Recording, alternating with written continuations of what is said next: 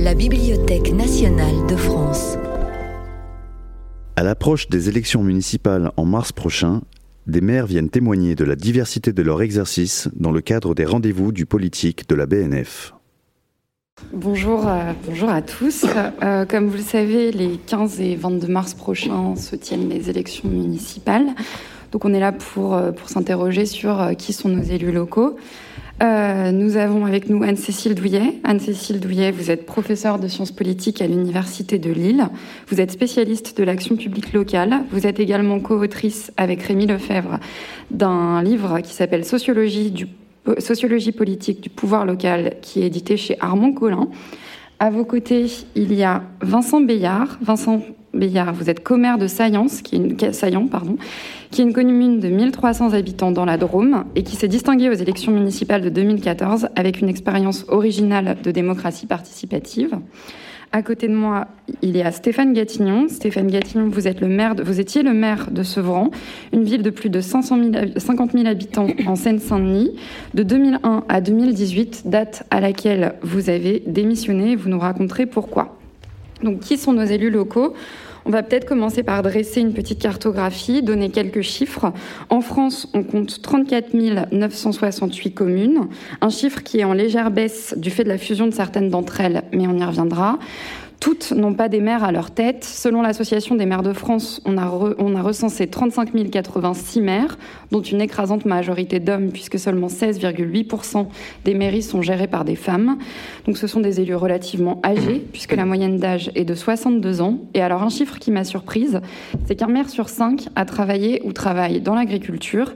Anne-Cécile Douillet, qui sont les élus en termes de profil socio-professionnel alors, euh, évidemment, c'est difficile de dresser euh, euh, un portrait type parce que derrière ce chiffre des quasi 35 000 communes, il y a évidemment de très grandes disparités. C'est ce qui caractérise la France, c'est-à-dire que dans ces 35 000 communes, il y en a plus de la moitié qui ont moins de 500 habitants.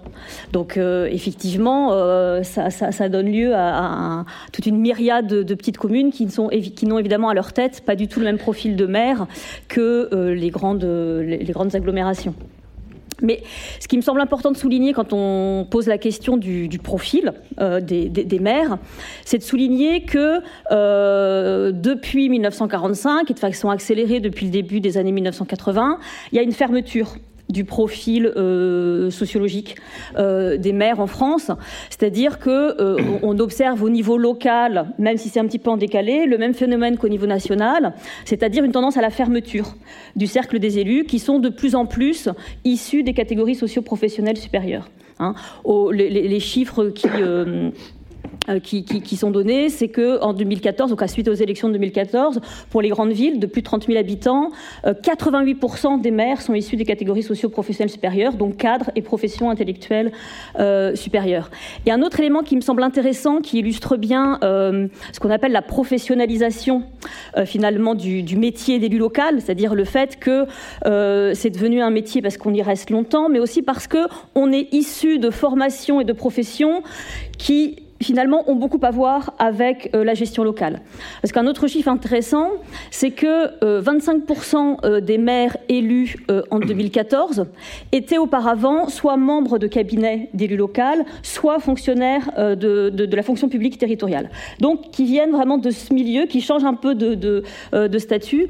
Donc voilà, ce qui montre que effectivement la, la diversité a tendance à s'affaiblir. Et donc vous donniez le chiffre d'agriculteurs, qui peut paraître très élevé au regard du nombre d'agriculteurs dans la population aujourd'hui, mais euh, ça a beaucoup baissé. Au début des années 70, il y avait quasiment 50% des maires qui étaient agriculteurs, du fait de la très grande enfin du très grand nombre de petites communes évidemment, et du fait qu'à l'époque, quasi systématiquement, euh, c'était des agriculteurs qui étaient à la tête de ces communes. Et ça a énormément baissé. Donc, y compris dans les petites communes, finalement, on a aujourd'hui des profils euh, de maires finalement moins, agriculteurs et plus de professions d'encadrement. Mm. D'accord. Et euh, bon, on imagine que, euh, que, les compétences du maire et les, différentes choses qui leur sont demandées sont, sont énormes. Euh, Stéphane Gatignon, concrètement, qu'est-ce que ça fait un maire? Quelles sont ses attributions? Et plus vastement, quel est son rôle au sein de la ville? Ouais, c'est une grosse question. Non, mais là, oui, c'est, c'est même plus une question ouverte, là, c'est une question. Écoutez, déjà, bonjour. Alors, il y en a certains euh, qui disent qu'être maire, c'est un sacerdoce. Euh, d'autres pour qui être maire, euh, c'est un moment de, passage vers une carrière politique plus large ou plus importante ou nationale. voilà. Après, je pense qu'il n'y a pas un, type de maire en France. C'est-à-dire que je vois dans mon village, moi dans la Nièvre, quand je discute avec le maire Carrette d'ailleurs, qui arrête là. Après, euh, lui, il est maire depuis, oula, j'ai l'impression d'avoir toujours que 83, donc euh, oui, ça fait quelques années quand même. Mais euh, entre son rôle, qui a un rôle dur parce qu'il est dans les petites communes, il se tape tout, il fait tout, voilà, avec secrétaire de mairie, mais et puis le maire d'une ville, je sais pas, d'un arrondissement parisien ou même de Paris, c'est des choses totalement différentes. Et être maire par en banlieue, comme moi je l'ai été, c'est encore autre chose. Mais euh, et après, la, grande différence, par exemple, en, banlieue et pour beaucoup dans les zones les plus complexes, c'est euh, ce qu'on appelle la ville. Euh, est-ce qu'on est maire dans la ville intérieure ou la ville extérieure? Le, plus simple, c'est la ville extérieure. C'est-à-dire la ville extérieure, c'est tes maires, tu, tu, gères avec l'administration tranquillement tes responsabilités. Donc voilà, bon, la voirie, au-delà de la responsabilité, tu fais un petit peu de sport, un petit peu de culture, tu saupoudres tout ça, t'évites d'aller trop sur le terrain avec les gens, parce que les gens, c'est, entre guillemets, chez nous, c'est lourd aussi. Euh, et tu vis comme ça. Et en fait, c'est aussi ce qui se passe en ce moment. C'est-à-dire qu'aujourd'hui, moi, je le vois, et alors avec du recul tranquille, parce que je bouge beaucoup aujourd'hui encore en, banlieue, c'est le décrochage qui entre le terrain et puis, enfin, les gens qui habitent euh, les différentes, avec leurs propres contradictions et les élus. Il y a une, rupture très très forte qui s'accélère en ce moment en banlieue entre les édiles locales et, une partie, en tous les cas, des populations. Et puis, à ce qu'on appelle la ville intérieure. Ça veut dire tu prends un bras le corps et, euh, et tu gères euh, ton truc, mais euh, tu travailles. Et, ça, c'est... c'est compliqué, c'est compliqué à la fois dans le monde rural et c'est compliqué aussi notamment en banlieue parce que c'est dur. Ah, ça veut dire qu'il faut aussi être attentif aux, gens. Il y a beaucoup de demandes aujourd'hui pour beaucoup de gens et, euh, ça, s'accélère avec les dernières législatives. Mais euh, il y a le maire et le président de la République. Hein. Euh, de plus en plus, c'est comme moi je me souviens en 2002-2003 quand je faisais le tour des écoles. les gamins, c'était le maire et le président de la République. Mais les gens avaient d'autres. il y avait le député, il y avait quand même. franchement, aujourd'hui, globalement, chez nous, voilà, les gens, d'ailleurs, ils vont voter pour le maire et le président de la République. Et donc, ils t'es quelque chose d'encore palpable dans le monde politique et dans, les institutions. Et donc, euh, euh, c'est une situation où il faut aider, où tu fais du social, beaucoup, où tu fais du sport, beaucoup, où tu fais de la culture, parce que je pense que dans nos villes, c'est fondamental. Retrouver du lien social, ça passe par le sport, par l'éducation, par le travail qu'on mène, par la culture, par tout ça. Et donc, il faut, dans le débat politique que tu vas avoir avec la baisse des dotations, on en parlera tout à l'heure, conserver notamment financièrement et sur le terrain, des pôles qui, vont au sport, à la culture, etc. Et ça, c'est complexe. Énormément de villes, ces 4-5 dernières années, en, Seine-Saint-Denis, par exemple, ont réduit leur budget culture et sport, et le budget aux associations. Tu as une, première couronne, je pense par exemple Aubervilliers, ils ont réduit une fois, de, il y a deux ans, de 5% toutes les subventions aux associations et aux clubs. Donc, euh, arbitrairement comme ça. Donc voilà, là, c'est la, gestion. Et après, la question, c'est comment vous faites pour être gestionnaire Aujourd'hui, beaucoup de maires, aujourd'hui, et regardez les programmes municipaux, c'est incroyable. Alors déjà, sur les affiches, bon, ça, c'est anecdotique, mais tout le monde aime sa ville même les listes concurrentes à la tronche du mec, rarement de la, dame, ça c'est vrai, avec J'aime ma ville, mais il n'y a plus d'étiquette politique, donc c'est pas simple de se repérer du coup dans tout ça, surtout qu'il y a un peu de changement. Et puis en plus, même les codes couleurs ont changé, c'est-à-dire que maintenant plein de gens de gauche sont en bleu, euh, à droite, le fuchsia arrive, finalement ça doit être le mélange de tout ça. Mais euh, voilà, tout ça est compliqué. Et le maire devient de plus en plus gestionnaire. Et ce qu'on lui demande, en fait, il a la pression de l'État pour tenir son budget. Mettre des caméras de vidéosurveillance, enfin je rappelle simplement qu'une caméra vaut 15 000 euros à l'investissement et 15 000 euros par an en fonctionnement. Donc quand vous avez dans des villes communes euh, des budgets restreints, si vous mettez 100 caméras, vous avez déjà la moitié de votre budget pour les 5 prochaines années. Donc la pression de l'État et finalement du monde en général, quand je dis le monde en général, c'est la télévision, de BFM, CNews, etc. C'est la sécurité, donc on met des caméras et on gère, donc on, évite d'emprunter. Donc ce qui se passe aujourd'hui, et si vous regardez les programmes municipaux en ce moment, c'est très caractéristique, il n'y a plus de projets, très peu de projets, très très peu de projets. Et on, est de plus, les, villes, moi je vois en Seine-Saint-Denis, de plus en plus, on est sur une forme de, routine, absence de vision, ce qui pose un énorme problème d'ailleurs sur la question de l'arrivée des JO en Ile-de-France euh, pour 2024, qui est, quand même assez planté et qui pose tout un tas de problèmes parce qu'il y a une déconnexion entre l'État, la région, tout ça. Et donc, moi, ce qui me marque beaucoup là, c'est que si vous regardez tous, c'est sécurité et gestion, on est des bons gestionnaires. Voilà.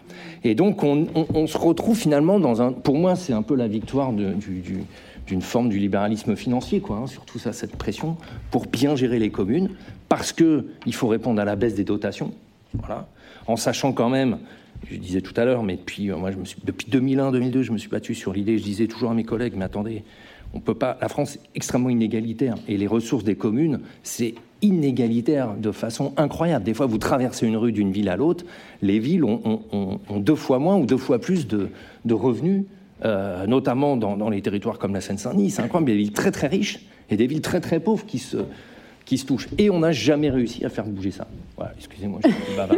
voilà, donc être maire, c'est un peu gérer tout ça. Mais aujourd'hui, la, la fonction de maire, en tout cas ce qu'on essaye de lui imposer, c'est un gestionnaire qui rentre dans les cordes euh, de, ce que demande euh, l'État. Je ne parle pas du gouvernement, parce que je pense mm. que c'est quelque chose qui se poursuit.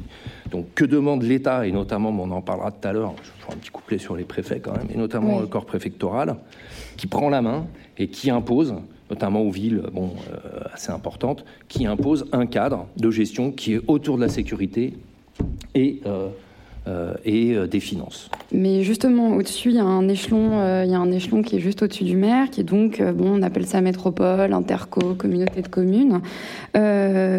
Anne-Cécile Douillet, vous écriviez donc, vous écriviez que, que ces différentes lois avaient un impact sur le rôle du maire. Est-ce que, est-ce que vous pourriez juste nous faire un point pour nous dire qui dirige quoi aujourd'hui, qui a la compétence de quoi aujourd'hui entre la ville et, et toutes ces instances juste au-dessus?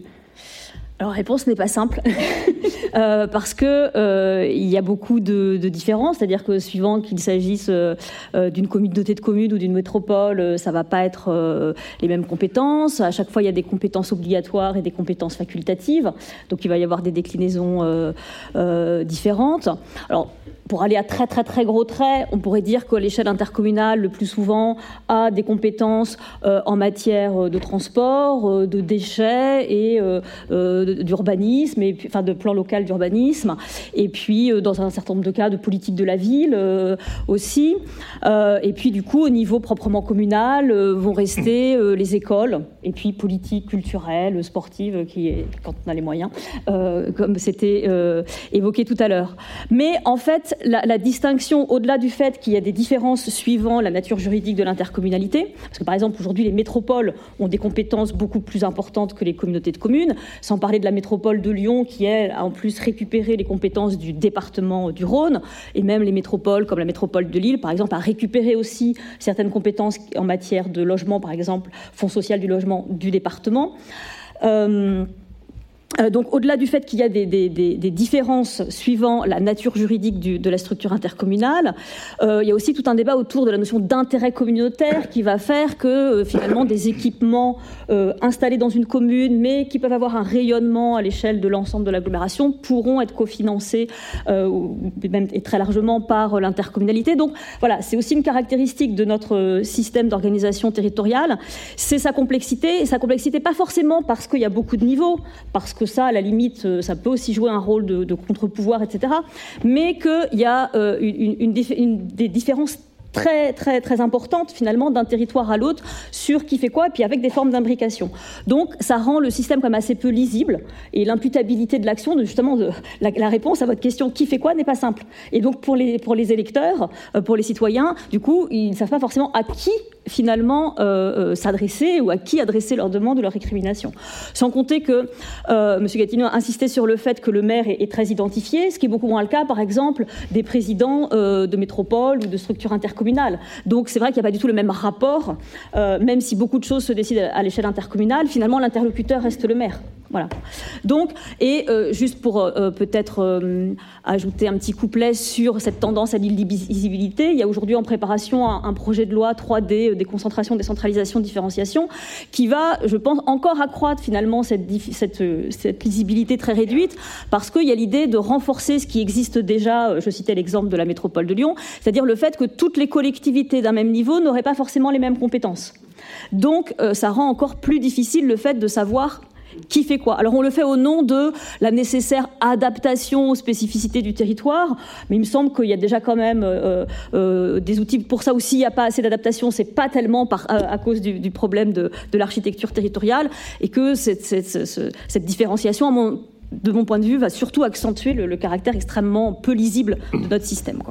Mais justement, est-ce que c'est pas, est-ce que c'est pas ça aussi euh, qui justifie la montée en compétence du maire?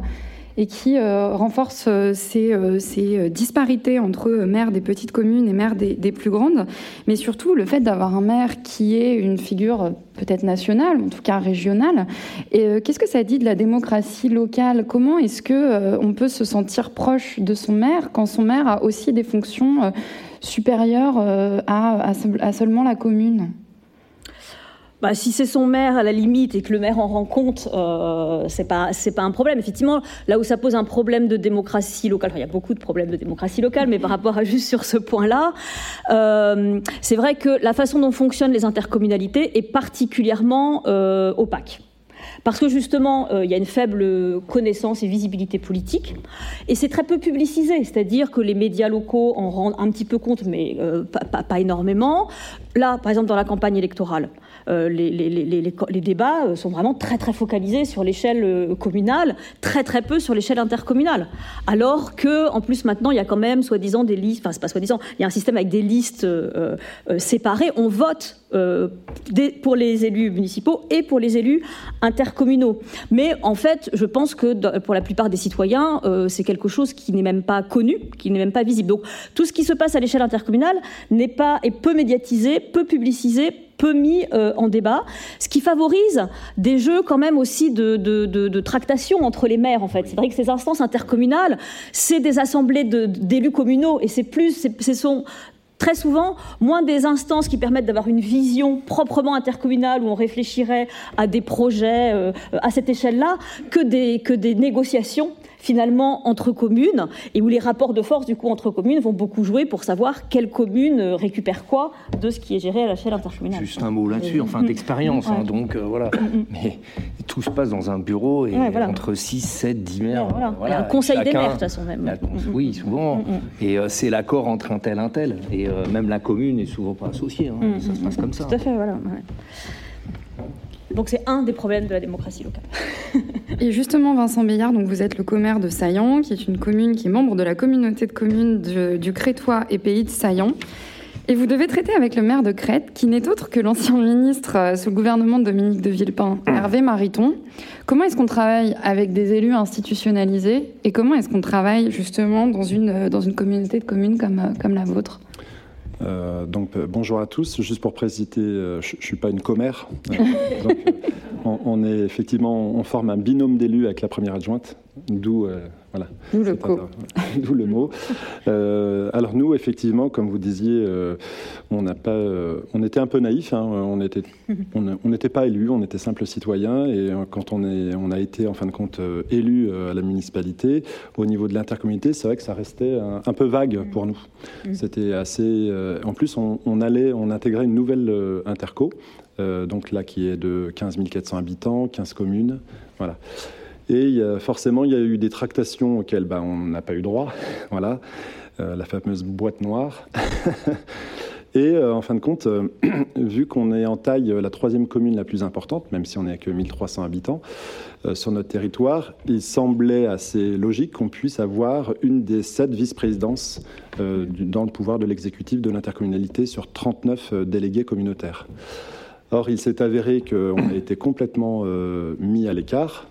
Alors pourquoi? On ne savait pas trop. Euh, alors c'est vrai qu'on a bousculé un petit peu euh, l'échiquier local. C'est vrai qu'on imaginait que notre ancien maire, qui était plutôt UDI, avait de, bonnes acquaintances avec M. Hervé Mariton, et d'un seul coup, on venait bousculer un petit schéma qui était routinier sur lequel il y avait des enjeux politiques. Voilà, donc on a, voilà, on a été complètement mis de côté. On l'a appris par la suite parce que les élus se sont un peu lâchés après quelques années et ont on, affirmé, en fin de compte, avoir reçu des, coups de fil d'Hervé Mariton pour leur dire que bon, bah, il faut mettre un petit peu à l'écart ces nouveaux élus étranges et bizarres qui font de la démocratie participative. Ils risquent d'être un peu dangereux. Euh, voilà, donc euh, on était trois élus intercommunautaires sur Saillant, euh, deux de la majorité, et puis un de la minorité, c'était l'ancien maire. Et en fin de compte, c'est l'ancien maire qui a eu une vice-présidence. voilà. donc c'était un peu, un peu dur à avaler quand même, parce que donc on a crié un petit peu. Alors c'était légal, mais voilà, on a revendiqué quand même d'avoir été légitime au niveau du vote et de pouvoir accéder un petit peu au pouvoir de l'exécutif. Euh, voilà, on a demandé sa démission plusieurs fois. Il y a eu des manifestations dans le conseil communautaire de citoyens saillants, mais aussi de la, de la vallée, voilà, qui encadré les élus pendant deux heures, voilà, avec une, grosse tension. Donc ça a duré un moment, euh, voilà. Et puis au fur et à mesure, le maire ne voulant pas, on l'avait invité, l'ancien maire, on, l'avait invité à travailler avec nous, il n'a pas voulu.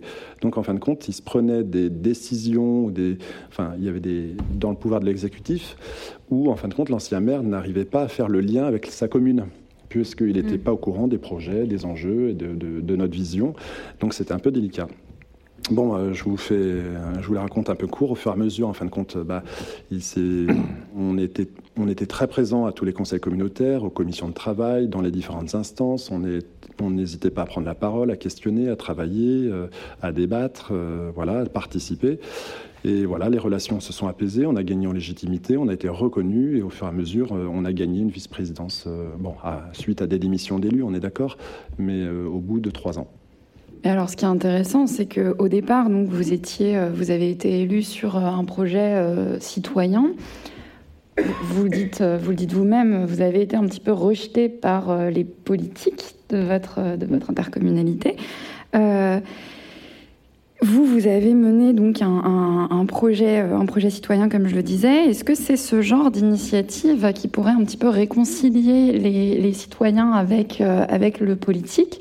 Et euh, comment est-ce que ça s'est passé pour vous? À l'échelle locale bah Pour nous, c'est indéniable.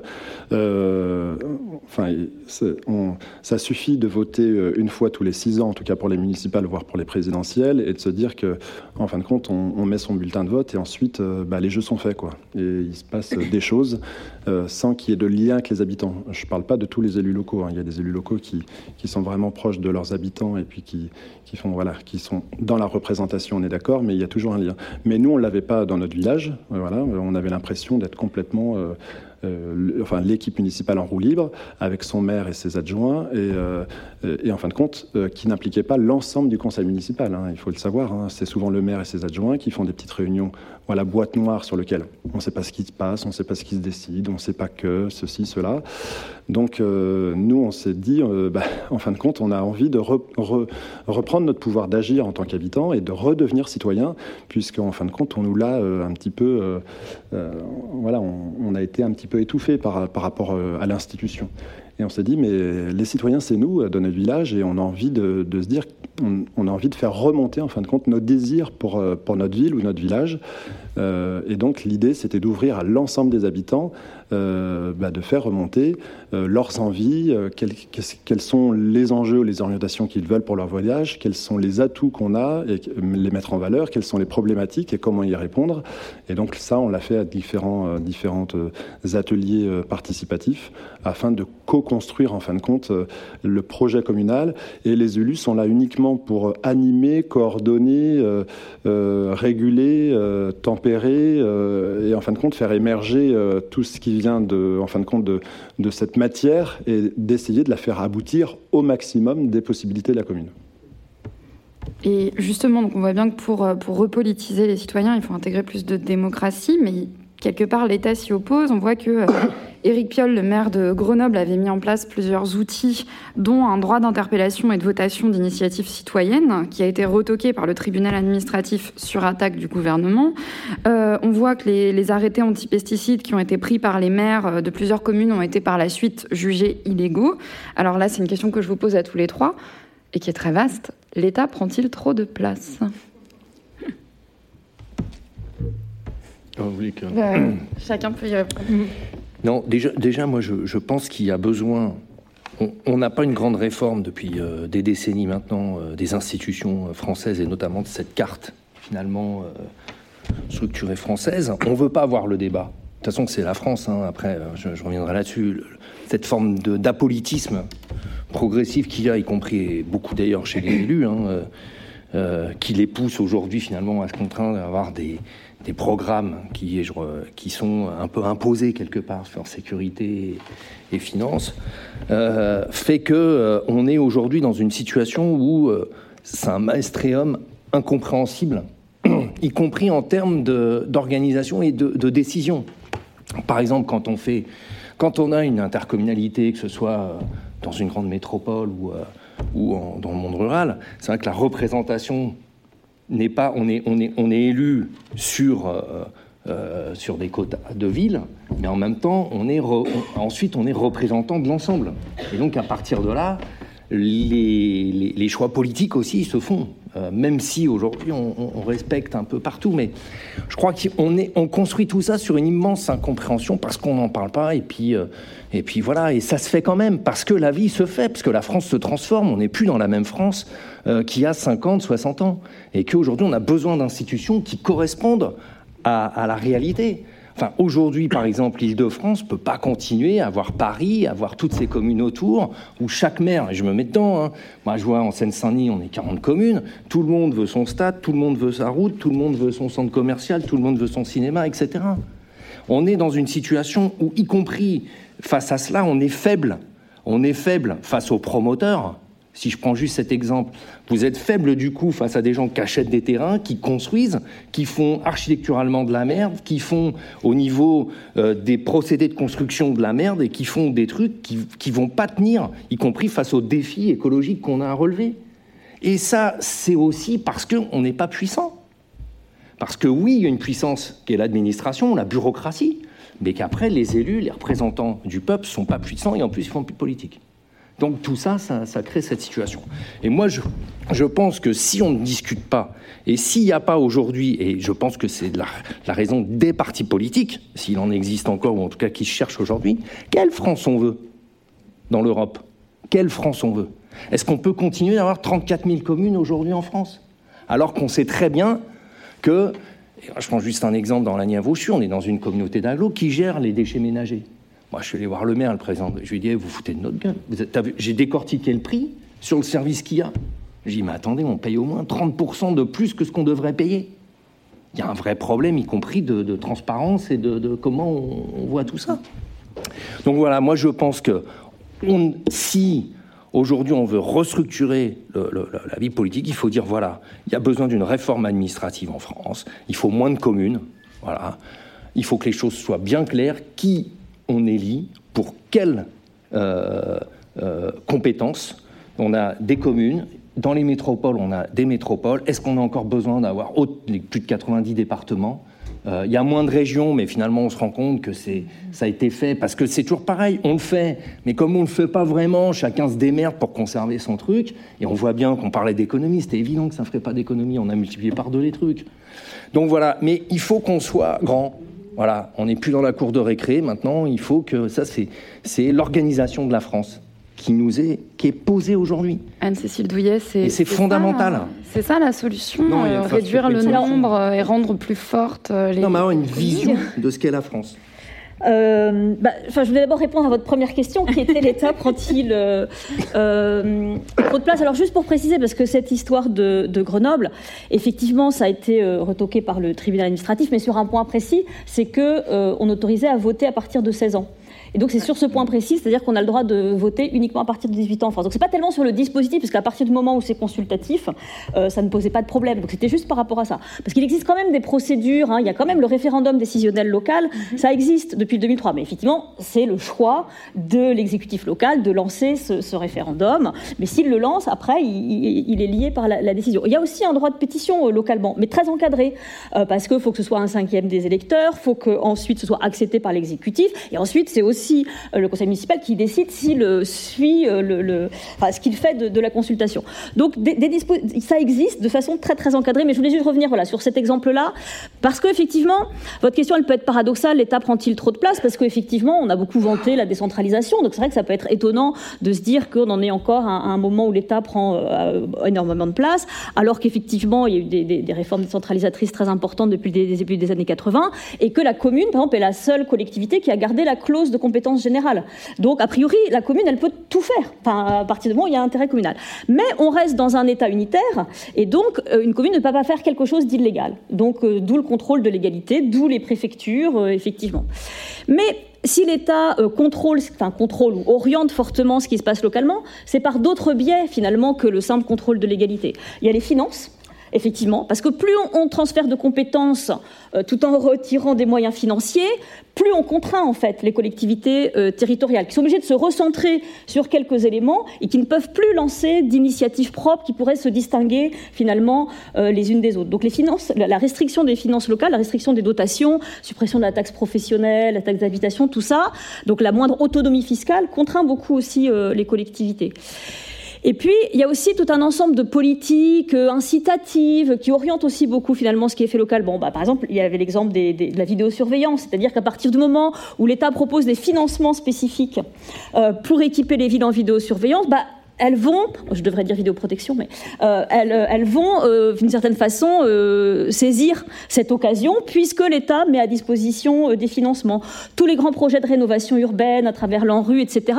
Bah là aussi, du coup, ça fait que toutes les villes se sont lancées en même temps dans des projets de rénovation urbaine avec des modalités assez semblables d'une ville à l'autre, destruction d'un certain nombre d'immeubles, etc. Donc, bon, avec évidemment des, nuances, mais tout ça pour dire que il y, a effectivement ces, ces, exemples des arrêtés antipesticides, du enfin de, la consultation à, Grenoble, mais qui, là, qui, qui, sont liés au fait qu'effectivement les communes doivent respecter la légalité. Voilà. Mais il y a plein d'autres mécanismes finalement plus, plus, plus insidieux qui font que même dans un cadre décentralisé, l'État oriente fortement finalement euh, euh, ce qu'il fait localement. Mais pour rebondir aussi euh, sur ce que vous disiez, c'est vrai que c'est pas que l'État, c'est-à-dire qu'il y a aussi une certaine responsabilité des élus locaux euh, qui euh, finalement ont aussi tendance à, à, copier, à se copier un peu les uns les autres, à, à faire des politiques assez euh, semblables. Mais enfin, moi, c'est ce que je mets derrière la dépolitisation, c'est-à-dire plutôt que d'avoir un projet politique propre à chaque commune, il y a un peu cette tendance finalement à, comment dire, à mettre en œuvre les mêmes recettes un peu partout. Quoi. Donc du coup, je, je, enfin, je laisse pour l'instant la question de la solution est-elle moins de question, mais c'est ma réponse.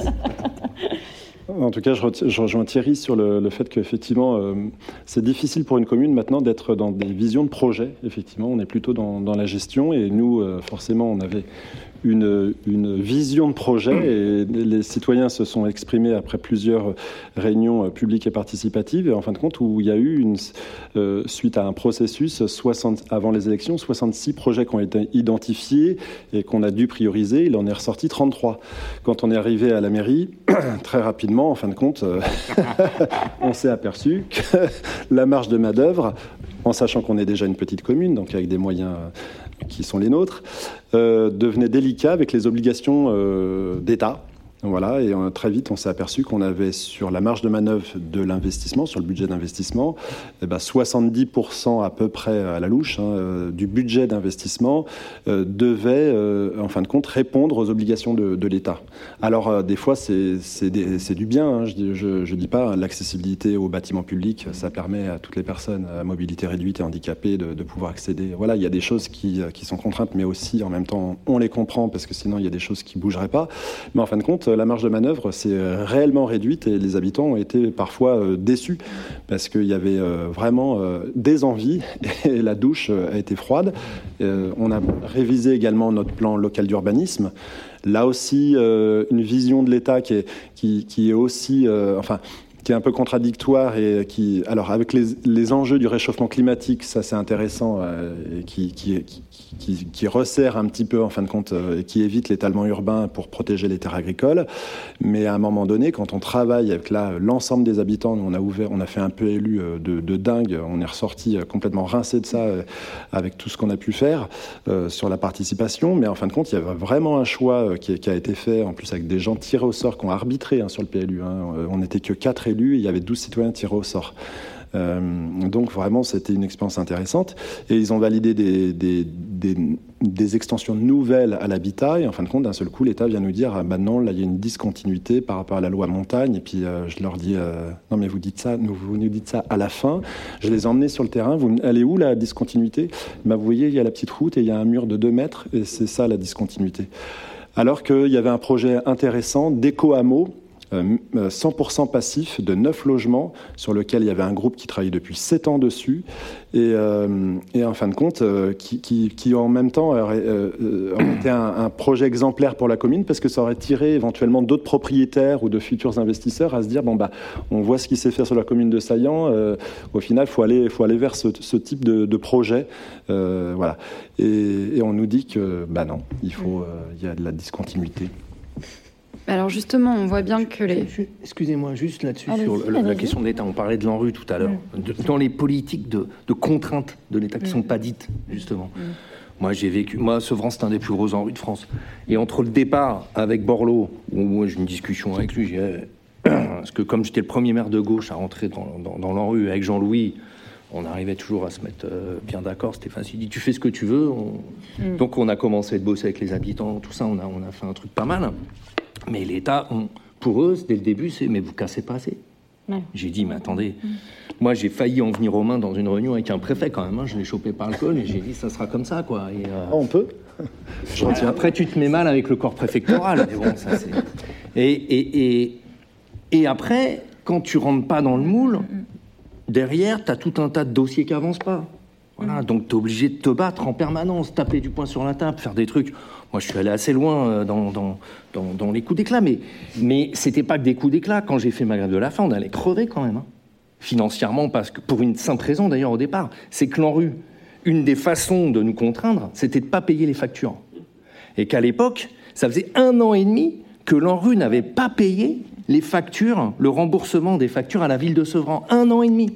Donc on avait 5 millions dehors. En novembre 2012, quand je commence ma grève de la faim, on était, parce qu'on n'avait plus de trésorerie, on pouvait quasiment à la fin plus payer les, salaires. Parce qu'il faut savoir qu'une commune, la, première chose qu'on paye, ce sont les intérêts des emprunts. On paye d'abord les banques. D'abord les banques. la première ligne dans tous les mois qui s'en va, c'est ce qui va aux banques. Et seulement après au personnel. Donc, euh, euh, euh, voilà. Et il a fallu faire ça. Et quand même, trois semaines après, Trois semaines après, moi je finis le, 12, 19 novembre. Le 5 décembre, ils, nous ont remboursé tout ce qu'ils nous devaient. Comme quoi, vous voyez, c'est parce qu'il y avait... Euh, et ça, c'est coercitif derrière. Ils vous obligent. Et après, attendez, quand le maire, même si c'est un... Euh, quand vous retrouvez avec le préfet à égalité des chances et le préfet en face de vous, dans son bureau qui vous dit, ah, monsieur le maire, euh, si vous faites pas ça, bah là, en gros, vous avez pas ça, machin. Bah, les mecs, euh, oui, faut accepter. Hein. Et je vous parle pas du monde rural où on est sur des petites communes, on parle de grandes communes de l'Île-de-France. Donc voilà, c'est ça. Il y a plein de moyens de pression et, de coercition sur, euh, sur les élus locaux. Et puis, tout à l'heure, on parlait, mais attendez, aujourd'hui, un maire, attendez, quand vous avez plus, notamment dans nos villes, vous n'avez plus l'urbanisme vous n'avez plus l'habitat logement, vous n'avez plus l'économie, voilà. Euh, vous n'avez plus la rénovation urbaine. Moi, je vois le projet de rénovation urbaine à Sevran. Je pense qu'en trois ans, le, nouveau, en trois ans, rien n'a bougé. Rien n'a bougé. Voilà. Parce que comme c'est au-dessus, les mecs, ils arrivent, ils se. Et puis, nous, maintenant, c'est 500 000 habitants quand même, hein, notre, territoire. Euh, bah, ça avance pas. Mmh. Alors les bailleurs se mettent d'accord, ils reçoivent des fonds pour euh, refaire ou casser des immeubles, mais on est sorti complètement du terrain. Quoi. Voilà. Donc il y a plein de moyens de coercer. Mmh. C'est pas tellement là, c'est tout ce qui est autour qui te, mmh. qui te tient. Excusez-moi. Non, mais c'est intéressant parce qu'avec ce, ce, type de renoncement finalement aux programmes sur lesquels, sur lesquels un, un maire peut être élu, on arrive à, on arrive à créer une colère, une colère populaire. Bon, je, vais sortir les gilets jaunes du, chapeau, mais au final, au final hein. les maires sont les premiers à les avoir perçus, à avoir perçu cette colère sociale. comment comment est-ce que, bon, là je m'adresse surtout aux élus, comment est-ce qu'on fait remonter cette colère, cette colère à, l'État centralisé? Comment est-ce qu'on dit attention, là il y a, y a mal-être de la population, il faut faire quelque chose, il faut agir? Bah, L'un ou l'autre. Allez-y, vous êtes en vert alors. c'est pas évident pour, pour moi de, de, de, de, de dire qu'on fait remonter une colère. On, on, essaye de rencontrer les institutionnels et puis de leur faire passer un petit peu, nous, euh, entre des projets ou des revendications. Hein. On a eu nos gilets jaunes assaillants, alors pas au début, hein, euh, voilà, mais du fait qu'on a un beau rond-point, quelques mois ont passé et le rond-point est devenu euh, assez symbolique d'ailleurs dans, dans, dans, la vallée. même il y avait plus de monde assaillant qu'à qu Cré, in fine. Euh, voilà, ça a rassemblé les gens de la vallée forcément assaillants. Euh, euh, et, donc, nous, on se fait le relais au niveau de, en allant voir la sous-préfecture, en leur disant, des, en, leur refaisant de remonter des choses, mais en fin de compte, bon, on a l'impression de parler, voilà, dans le vide.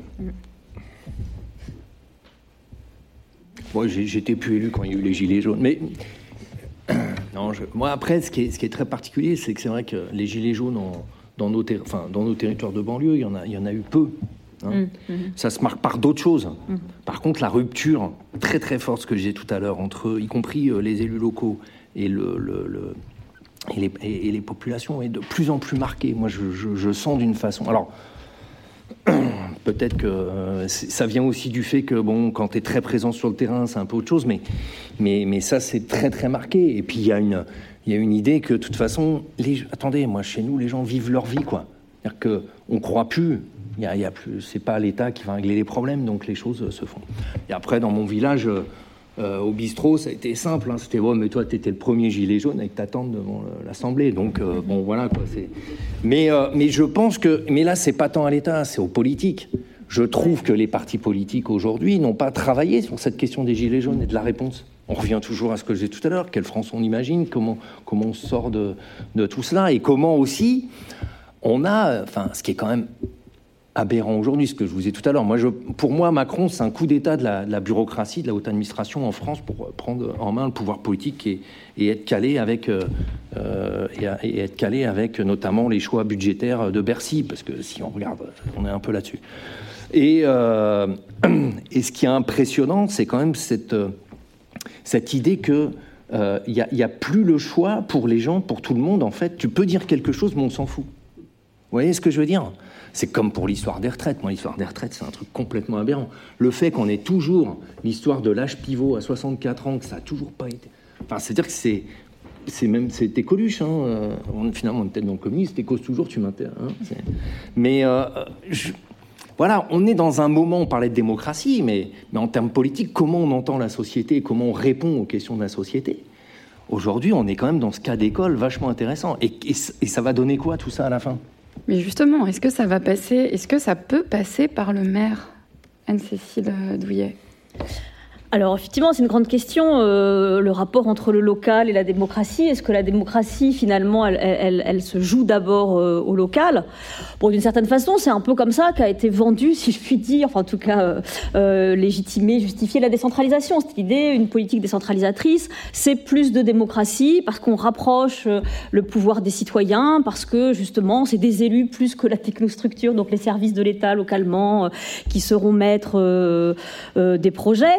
Mais en soi, en soi, il me semble que décentraliser, ce n'est pas faire plus de démocratie, en soi. Parce que, finalement, euh, si on en reste dans le cadre institutionnel, la démocratie locale, elle fonctionne comme la démocratie à l'échelle nationale, c'est une démocratie principalement représentative, et d'une certaine façon, c'est pire au niveau local. Parce que le maire, est à la fois chef de l'exécutif et président euh, de l'Assemblée, du Conseil. Euh, parce que l'opposition est extrêmement réduite localement du fait du mode de scrutin. Une liste, euh, la liste majoritaire a 75% des sièges déjà, puisqu'il y a la prime majoritaire. Les droits de l'opposition sont quand même assez réduits. Donc finalement, la démocratie locale dans le cadre institutionnel, c'est pas euh, c'est pas joli joli. c'est pas voilà, c'est pas c'est pas mieux en tout cas, euh, c'est pas mieux que, que la démocratie telle qu'elle existe à l'échelle euh, nationale. Après, ce qui est intéressant au local, c'est que peut-être malgré tout, ça permet plus d'expérimentation. Euh, alors c'est vrai qu'il euh, y a eu toute une grande vague hein, de, démocratie participative, donc pas la façon dont elle est mise en place à Saillant, mais effectivement, hein, euh, depuis les années 2000, on fleurit tout un tas de dispositifs participatifs locaux, dont on connaît, dont on a beaucoup analysé les limites, parce que de fait, ils sont restés très contrôlés par les élus. Mais bon, malgré tout, ça a été des, tentatives, des expérimentations, etc. Et puis ce qui se passe à Saillant montre que, malgré tout, justement, il y en a qui osent finalement euh, s'emparer du cadre institutionnel pour essayer d'y introduire autre chose. C'est vrai qu'il y a aujourd'hui un espèce de, revival du, municipalisme, du communalisme, où on se dire, bah, ok, on a des institutions avec leurs limites, on va essayer, dans le cadre de ces institutions, de faire différemment. Alors, avec les limites, puisque du coup, par exemple, effectivement, on est obligé quand même d'avoir un maire identifié euh, comme tel. Euh, mais voilà, ce Saillant est un bon exemple, finalement, de la possibilité, malgré tout, localement de euh, mettre d'ouvrir en fait d'ouvrir les instances gouvernementales locales d'ouvrir les institutions locales euh, à la population et si les élus l'acceptent parce que finalement ça c'est ici c'est surtout de leur fait si les élus acceptent euh, une vraie intrusion de l'ensemble de la population, ça reste possible. Donc il n'y a pas d'automatisme entre local et démocratie. Pour moi, l'échelle ne fait pas la démocratie en soi, mais c'est vrai qu'elle rend l'expérimentation plus facile vous souhaitiez réagir Ouais, je voulais. Euh, on a, on a, on a une population qui, euh, chez nous, qui réagit euh, très rapidement, je dirais, à tous les faits de société. Donc, en fin de compte, on a eu une partie de la population qui nous a interpellés en disant mais vous ne, vous ne prenez pas de position au niveau du conseil municipal sur les, sur les enjeux de société. Et on leur a dit mais rappelez-vous qu'on n'a pas été élu pour ça. On a été élu parce que c'est vous qui devait euh, vous... Euh, on vous accompagne pour, euh, si vous voulez vous mettre en mouvement, on vous accompagne. Donc en fin de compte, en rappelant ça, en fin de compte, bah, on a pu, en fin de compte, faire des, je dirais des, des actions, alors qui a, qui a égratigné un petit peu la préfecture, la sous-préfecture, voilà, sur, sur l'accueil des migrants. Il y a un groupe qui s'est constitué, parce qu'il nous disait, mais prenez position, mais dire prenez position, euh, oui, euh, en conseil municipal, on va dire des mots, des choses comme ça, prendre peut-être une motion, interpeller les, préfets, mais bon, bref, ça a été beaucoup plus fort. Un groupe euh, s'est constitué, on leur a dit, mais travaillez et on vous accompagne et on est là et on vous prête les salles, on, travaille en, voilà, en bonne intelligence et on vous met de l'info, le site est à vous, la lettre d'info, elle est ouverte, voilà. Donc il y a eu un travail qui est fait, une association qui, qui s'est ouverte, qui s'est ouverte à l'ensemble de la vallée, qui a retenu beaucoup d'acteurs, sur lequel il y a eu même une maison qui a été construite pour accueillir des, euh, des, migrants euh, à côté de notre commune, pas sur la nôtre. Euh, en fin de compte, et on a mis en place un, pareil, on a, accueilli cette proposition de parrainer, faire un parrainage républicain avec les migrants qui étaient accueillis sur notre territoire à la mairie, en leur remettant une petite carte. Alors c'est symbolique, hein, le tampon de la mairie, mais ça mettait une pression aussi sur la préfecture en disant bon bah quand on va analyser leur dossier, si on leur dit non, ça risque de, de ruer après, après dans les brancards. On a fait la même chose pour la voie ferrée qui était un peu menacée sur le, la ligne Paris-Briançon. Là, pareil, mobilisation de l'ensemble de vallée, interpellation des élus, de la députée, des choses comme ça, manif, euh, voilà, blocage de train. Euh, bon, bah, ça a bougé. On a fait la même chose pour la Poste. Euh, voilà, en ce moment, on manifeste. On, va presque à menacer d'aller, d'aller à un moment donné s'enfermer dans la Poste, bloquer les actions, voilà, pour dire stop, il y en a ras-le-bol. on existe et on a besoin de nos services et toute la population est avec nous. Donc, en fin de compte, on met énormément de pression, mais en fin de compte, c'est beaucoup d'énergie parce que ça, c'est en plus de tout ce qu'il y a euh, à traiter euh, au quotidien. Alors, est-ce que c'est... Je, je, voulais rajouter un truc, vous parliez des maires. Je pense que, y compris le gouvernement, a loupé un, truc de fou hein, sur la banlieue. C'est quand on a monté tout le, tout le travail qui a abouti au rapport Borloo, hein, il, y a, il y a deux ans on avait, moi j'avais animé le groupe des élus, donc on avait quand même fait un tour de France en regroupant des élus, les maires, les associations locales et en association nationale, qui aboutit bon, sur ce qu'on a appelé le rapport Borloo, qui n'est pas la panacée de la panacée, mais qui était un premier travail. Et surtout, il y avait une dynamique derrière. Quand on voit la réception. Mais qui n'a surtout pas été suivie. Non, non, mais quand on voit justement la réception du rapport et, et la, la, la, la, fin de non-recevoir de tout ça, y compris de la dynamique qu'il y avait à côté. Moi, je peux vous dire, partout, hein, Roubaix, nous, moi, on a accueilli sur le sport, on avait énormément d'assos de partout, Roubaix, tout. On a vraiment, ça a mobilisé des gens. Et du coup, par contre, derrière, ça a flingué à la fois les élus en disant bon bah allez hop, chacun est reparti dans son coin et, et, pas grand chose. Et puis aussi les assos en disant bah, même ce que vous faites ça sert à rien. Donc ça a brisé vraiment un, élan très très fort euh, sur un, secteur en France et il y avait un truc à prendre là aussi. Alors c'est crevant, c'est décourageant. Il y a une enquête du CEVIPOF qui dit, euh, qui dit que 28% euh, des maires euh, n'envisage pas de se représenter. Ça fait quelques semaines, quelques mois qu'on parle de crise des vocations. Euh, est-ce que c'est nouveau? Déjà, est-ce que c'est nouveau? Est-ce que c'est euh, ou est-ce que c'est un marronnier qui reviendrait tous les six ans La crise des vocations. Allez-y. Oui, enfin, quand même, à chaque élection municipale, effectivement, c'est quelque chose qui est mis en avant, la crise de vocation des maires. Alors, qui peut euh, exister, hein, je nie pas du tout les, difficultés, mais finalement, euh, si on raisonne encore une fois à l'échelle de l'ensemble des communes, euh, cette insistance sur la crise des vocations cache quand même un fait, qui est que les élus restent longtemps maires. C'est-à-dire beaucoup d'élus restent longtemps maires. J'avais noté qu'en 2014, finalement, 25% des maires des villes de plus de 30 000 habitants étaient là depuis plus de 18 ans. Donc en fait, c'est quand même aussi une caractéristique de la démocratie locale, c'est qu'il y a une longévité électorale plus importante à l'échelle locale municipale euh, qu'à l'échelle nationale, pas que pour les députés. Donc, euh, donc certes, effectivement, des difficultés, des crises de vocation, des difficultés pour les petits maires qui manquent de ressources euh, pour, pour, pour, mener des projets tout simplement, ou difficultés effectivement dans des communes plus importantes du fait des contraintes de plus en plus fortes qui peuvent poser. Mais malgré tout, voilà, les élus, une fois qu'ils sont en place, un certain nombre en tout cas, euh, ils prennent goût et cherchent plutôt à, se faire réélire. Il y a comme une proportion très importante de maires sortants qui se représentent euh, euh, à chaque élection. Et finalement, j'ai regardé un petit peu, en 2014, il n'y avait que dans 61 communes, et des petites communes en fait, de, moins de 1000 habitants, où il n'y avait pas de candidats. Hein.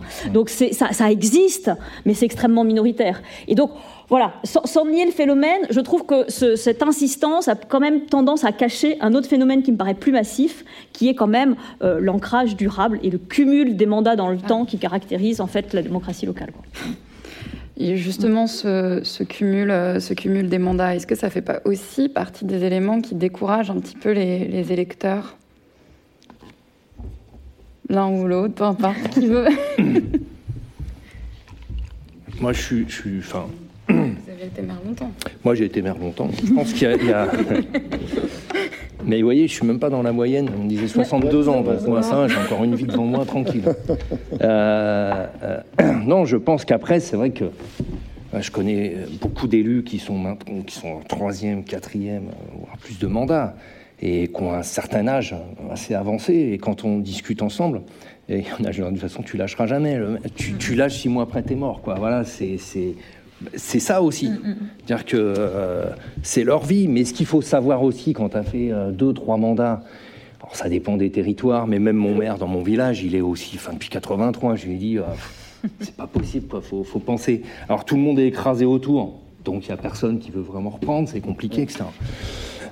Après, bon voilà, moi, je pense qu'il faut qu'on soit, il faut à un moment. Le vrai problème de, de faire trop de mandats, c'est qu'à un moment, tu as la question, surtout dans les grandes villes, c'est aussi, faut, faut, faut, avoir l'agnac. Et puis, il faut savoir se remettre en cause et pouvoir avancer. Puis, c'est pas ça, la société change tellement. C'est que euh, je vois, moi, des maires qui sont euh, âgés, ils pensent qu'on est toujours dans les années 80-90, quoi. Alors, et oh, t'es en 2020, c'est le bordel, quoi. Hein, on n'en est plus là. Tout évolue. Euh, ne serait-ce que la question des sciences et du rapport aux jeunes c'est super compliqué aujourd'hui. Moi, j'ai des enfants qui, sont ados. que le rapport sur les nouvelles, euh, sur euh, tout ce qui est écran, euh, cette nouvelle vision de la société qui arrive petit à petit, nous interroge sur comment nous on se situe, comment on avance et tout ça. Donc la question du nombre de mandats est une vraie question quand même. Voilà, on ne peut pas continuer. Ah, franchement, vous avez fait trois mandats, que ce soit dur ou pas dur, je pense que vous avez fait quand même le tour de la chose. Il faut pouvoir faire autre chose. Après, ça, impose aussi un statut de l'élu. C'est-à-dire quand vous sortez, il faut que vous puissiez avoir... Euh, parce que c'est dur aujourd'hui, le statut de l'élu, c'est quoi? C'est que pendant... On est au purgatoire pendant trois ans. C'est-à-dire que quand tu as été président d'exécutif aujourd'hui, c'est la loi anti-pantouflage qu'avait mis en place Sarkozy et que notre camarade Hollande a instauré au maire enfin au président d'exécutif de plus de 30 000 je crois, habitants en 2013, qui fait que pendant trois ans, vous ne pouvez pas travailler pour ou dans une entreprise avec qui vous avez passé un contrat. Sauf que vous regardez dans les villes importantes, moi j'ai passé des contrats avec tout le monde. Voilà, que ce soit. Donc, à un moment, vous dites, oh, ça va devenir compliqué quand même. Donc, euh, vous voyez, donc si vous n'êtes pas retraité avec une petite retraite, alors parce que nous, on est encore jeunes, qu'est-ce que sera notre retraite? On n'en sait rien, mais si vous n'êtes pas retraité ou fonctionnaire, c'est compliqué.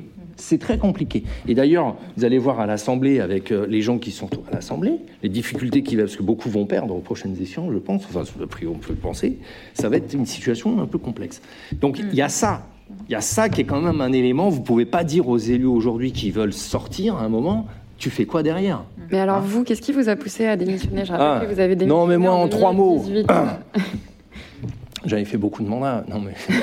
en plus, j'ai été conseiller général aussi et conseiller régional. Mais. Oui, non, dans le sens, c'était le moment de partir pour plein de raisons. Oui, déjà parce que j'étais, j'avais une. Euh, j'avais une relation très tendue avec les, corps de l'État, euh, la préfecture, le préfet, la préfète à égalité des chances, une partie de, des corps de l'État pour plein de sujets. Hein. J'ai eu euh, les sujets financiers, les sujets des projets. On s'est affronté parce qu'on avait un nouveau quartier qui, sort d'une zone qui était polluée à l'intérieur desquels on avait euh, certains projets, mais pour les services de l'État, il fallait construire absolument que du logement social de base. Alors que moi, l'idée c'était aussi de casser le truc en faisant venir euh, de la population, enfin, euh, résidence étudiante, résidence personnes âgées, travailler l'interage et tout ça. L'État n'était pas trop d'accord, ce qui considère que dans nos villes, Clichy-sous-Bois, Montfermeil, Sevran, il faut qu'on continue comme on était, et c'est pas possible. Donc ça a été très très violent avec l'État. Quand je dis très violent, c'est très très violent. Et euh, il y a eu ça, il y a eu le rapport Borloo, il y a eu une situation où, euh, euh, voilà, quand on vous aide pas, il y a un moment, c'est difficile. Et puis, vous savez, le matin, quand vous partez, moi j'ai amené tous les matins mes enfants à l'école, mais faut, quand vous vous levez à 6h30 pour faire une première réunion à 7h, il faut, voilà, faut avoir l'agnac, quoi. Puis un moment, quand tu te regardes dans ta glace et que tu dis, ça te fait chier, il ben, faut se dire, il y a peut-être autre chose. Enfin voilà, il faut, faut, penser à faire autre chose. Donc c'est tout ça qui, euh, qui, entre en compte. Et puis bon, la situation politique nationale était, était voilà, l'histoire du rapport Borloo, tout ça a, créé ce contexte-là, qui fait qu'à un moment, bah, voilà, vous vous dites, il faut que l'histoire continue, euh, elle doit continuer. Il faut voir, est-ce que tu es capable d'avoir une nouvelle vie? Voilà, euh, voilà, moi je il n'y avait pas aussi quand même euh, quelque chose par rapport aux finances locales? Ah ben, Non, mais quand je dis mes rapports avec l'État, la complexité, c'est ça hein, quand même. Hein. c'est aussi la question des, finances locales. On est une ville maintenant, on est toujours à 20% euh, de, de, finances en moins qu'une ville de même strate. Et on a essayé de développer des projets, enfin, on, arrive à, faire vraiment bouger la ville. On, va avoir deux, gares de métro du Grand Paris, la ville va vraiment se transformer. Et ce que je voulais pas aussi, c'était, euh, si vous voulez, bon, moi j'ai bien connu le Valois, c'est la question aujourd'hui, une ville comme Sevran, dans les 15 ans qui viennent, faut pas que l'arrivée du métro soit euh, permette aussi à avoir euh, des projets qui font que finalement on change totalement la population. La population doit bouger mais on ne va pas changer tout le monde. Ceux qui, vivent là et, qui ont vécu la merde, ils ont le droit de bien vivre euh, si ça change dans les 15 ans qui viennent. Donc tout ça, c'est des débats, des débats politiques de fond, hein, euh, j'entends. Mais pour pouvoir les mener, voilà, il y a un moment, euh, bah, il y a un moment, ouais. c'est les combats, j'ai dit quand j'ai fait ma grève de la faim, si je fais la grève de la faim aujourd'hui, c'est que j'y crois encore. je pense qu'on peut faire bouger les, les, lignes et réussir à avancer, remobiliser, faire qu'on refasse de la politique dans ce pays, qu'on ait une vision des choses voilà, moi le constat que je fais, c'est que bah, aujourd'hui, il euh, n'y a rien de tout ça. Rien. Donc. Euh, moi je trouve qu'il donc pour éviter un petit peu ce, pantouflage, euh, euh, en fin de compte, au niveau de la, des, communes et de, voir des maires qui durent, enfin voilà, le maire de Cray se, se, projette encore sur un cinquième mandat, c'est effectivement aussi euh, redevenir acteur et citoyen, voilà, on a été, dont on a été dépourvu pendant des années, on a fait confiance, on était des consommateurs, loisirs, boulot, les choses comme ça, et puis on déléguait. Il faut arrêter de déléguer faut, faut, faut, prendre, euh, faut prendre ses responsabilités. Mais par contre, la, société ne nous, nous l'aide pas. On euh, de, la société n'a pas inventé un temps où on pourrait consacrer un temps démocratique de la vie pour s'inscrire dans la vie de la cité. On va dans les associations, après son boulot, avec toute sa, toute sa vie familiale, on s'inscrit là-dedans. C'est déjà donc une preuve, et on a un fort, enfin, on a formidable vivier au niveau associatif en France. Je crois que c'est peut-être le premier employeur, si je dis pas de bêtises. Hein, je suis pas du tout dans, je connais pas les, chiffres, mais c'est énorme. Mais en fin de compte, euh, il faudrait un petit peu, à un moment donné, euh, se, dire qu'on pourrait changer les choses en, donnant du temps, en valorisant. Euh, je ne sais pas par quelle manière, hein, soit de la formation, soit peut-être se pose la question de l'indemnité, c'est toujours un peu problématique, mais en tout cas, trouver quelque chose, un levier qui nous fasse devenir acteurs vraiment de, de, notre territoire. Et en fin de compte, ça permettrait de faire bouger les choses, parce que là, on a des, des égaux qui restent en place, c'est horrible, ça noyote tout, c'est fatigant et c'est incroyable. Et il y a des personnes qui, du fait qu'on ne s'interroge pas parce que ça roule et on se dit, bah, au final, euh, il n'est pas si mauvais que ça. Enfin, moi, je, vois des, des, personnes de, de quand il y a des micro-trottoirs qui sont en ce moment, qui sont très éloignés de la politique, donc ils ne voient pas l'envers du décor, euh, parce que c'est très violent en ce moment euh, chez nous. Euh, suite à, un centre aquatique qui s'est pas fait, qui était la grande volonté euh, du, maire de Cray, et sur lequel, en fin de compte, on a, on a in fine, après avoir 800, mis 800 000 euros d'études, dit non, on ne le fera pas, ce centre aquatique. Voilà. Et en fin de compte, il y a des gens voilà, qui, un peu éloignés qui se disent au final, ça va, c'est bien géré. Enfin, ils sont éloignés en fin de compte. Donc l'idée, c'est de rapprocher les citoyens pour à un moment donné bah, que, ça change et qu'on puisse prendre, que, ça puisse euh, tourner. Voilà.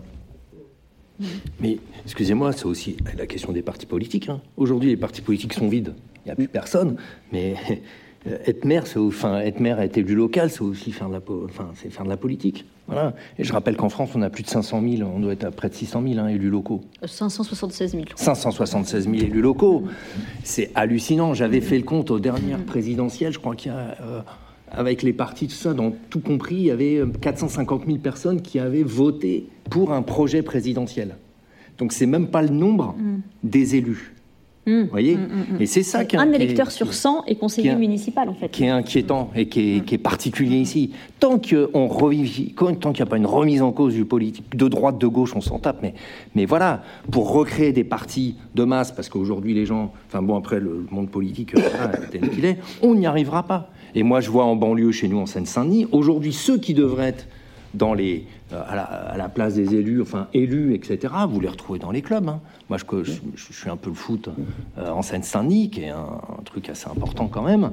Mais les présidents, les mecs de club et tout, euh, ils devraient être aujourd'hui dans les mairies. Ils ont une meilleure vision, ils connaissent mieux les gens, ils sont organisés, ils sont structurés, ils sont plus politiques, mais parce qu'on a bloqué. Parce que depuis des années, de gauche, de droite, du centre, chez les écolos, on a bloqué le fait de rentrer sur des partis de masse et de faire rentrer en politique tout un tas de gens qui ne correspondaient pas pour eux. Voilà. Et aujourd'hui, ces gens-là, bah, vous les retrouvez. Bah, vous les retrouvez dans le monde. Aujourd'hui, en Seine-Saint-Denis, le département y tient parce qu'il y a un monde euh, associatif extrêmement fort.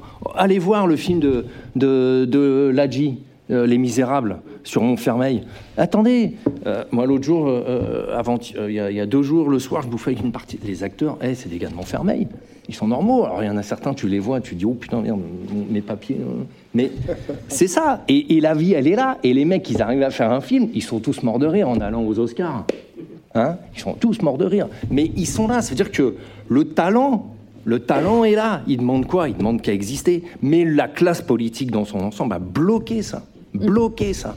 Il me semble, euh, Anne-Cécile Douillet, vous pourrez peut-être me, donner le chiffre exact, mais il me semble qu'il y a quand même énormément d'élus locaux qui ne sont pas encartés, qui ne sont pas adhérents à des partis politiques. Euh, qui ah, sont sans étiquette. Ça y est, on l'est, il me semble. Il n'y a pas d'étiquette à ça? Non, il n'y a pas d'étiquette, bah, il y a combien d'adhérents aujourd'hui dans les partis politiques en France? Il paraît que les LR sont plus que 50 000, il paraît. Ah ouais, non, mais c'est rien du tout. De toute façon, ça n'a jamais été très 200 000 adhérents. Est-ce qu'il faut, est qu faut encarter son maire Les questions, ce sera à la fin, si ça ne vous dérange pas. Ça n'a jamais été important. Mais oui, mais la classe politique... Est-ce qu'il faut encarter son maire? Ce qui n'empêche pas que beaucoup de maires sont... Enfin, la tendance euh, et plutôt une tendance à une plus grande partisanisation, si je puis dire, de la vie politique locale. C'est-à-dire que euh, euh, finalement, aujourd'hui, il y a beaucoup plus, par exemple, si je change d'échelle, de, conseillers départementaux encartés que dans les années 60. C'est-à-dire que malgré tout, la tendance historique, ça a été plutôt quand même une partisanisation. donc avec cette idée que malgré tout, l'affichage politique devenait une condition de l'éligibilité. Alors ça s'affaiblit un petit peu, mais euh, malgré tout, même en ce moment, les gens peuvent parfois cacher leur étiquette partisane, mais ça ne veut pas dire qu'ils n'en ont pas. C'est-à-dire qu'il y a quand même tout un jeu, souvent au moment des élections municipales, euh, qui est plus un jeu de, cacher son, son, son, appartenance à un parti, mais qui pourtant existe. Donc, euh, quand même, la, les, élus locaux, enfin pas forcément les conseillers municipaux, mais les maires sont quand même très souvent euh, membres d'un parti politique, en tout cas dans les grandes villes. Effectivement, dans les, dans les petites communes, c'est beaucoup moins vrai. Quoi, mais... Hmm. Bon, moi je voudrais revenir aussi un petit peu sur la, question de la gestion d'une collectivité. On voit qu'il y a des contraintes budgétaires. J'ai pas forcément envie de faire des conclusions hâtives, mais euh, peut-être que l'État tient un petit peu les collectivités par, euh, les cordons de la bourse. Euh, dans votre livre, euh, Anne-Cécile Anne Douillet, vous parliez, de, vous parliez de la mobilisation du rôle du maire pour mobiliser plusieurs acteurs sur le territoire. donc ça veut, dire, ça veut dire les associations, ça veut aussi dire les entreprises. Stéphane Gatignon, vous avez été maire de Sevran donc pendant 17 ans. Sevran qui a, qui a été frappé par le départ des usines Kodak et Westinghouse dans les années 19 1990. Alors ma question, c'est comment est-ce qu'on travaille avec les entreprises sur un territoire et comment est-ce qu'on maintient l'emploi dans une ville? Alors c'est très compliqué parce que nous, dans la zone dense parisienne, on ne peut pas... Euh, euh, sortir les villes comme ça, ça n'a rien à voir. C'est-à-dire que on est sur un bassin d'emploi, Sevran est sur un bassin d'emploi extraordinaire, un des plus forts aujourd'hui en termes de dynamisme de France. Hein, c'est le pôle de Roissy et tout ce qui est autour. Donc, si vous voulez, euh, si je prends notre territoire, euh, Terre d'Envol, il y a 500 000 habitants, mais il y a un, il y a des richesses énormes. Voilà, avec l'aéroport, quand vous, savez, quand vous atterrissez à Roissy, chaque fois, il y a, faut vous dire, vous atterrissez, bing, euh, il y a une petite, à la fin, il y a un petit, il y a, un peu quelques centimes, mais beaucoup de centimes qui vont au territoire et dans les collectivités locales. Et, il y a la question, c'est comment aujourd'hui on arrive à, à, travailler pour faire correspondre, notamment nous, en banlieue. Alors ça tombe c'est ce que je suis en train de faire en ce moment, en plus, vous voyez. Mais comment on fait correspondre?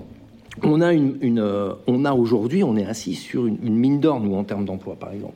C'est-à-dire qu'on a les jeunes qui aujourd'hui, beaucoup, notamment les NIT, qui travaillent pas, qui sont un peu dehors du système, mais qui aujourd'hui coûtent en plus à l'État. Mais on a besoin de main d'œuvre. Aujourd'hui, en Ile-de-France, il y a un besoin de main d'œuvre qui est colossal, colossal, et qu'aujourd'hui on fait appel euh, aux travailleurs détachés, ce qui pose un certain nombre de problèmes, y compris à la France, y compris en termes de finances. Quand on paye aujourd'hui un salarié, il est chargé à 40%, alors que quand le travailleur détaché, il est payé euh, euh, sur les droits des fois à 10% sur son pays, il n'y a rien qui rentre dans les caisses de l'État, ce qui pose aussi un problème financier.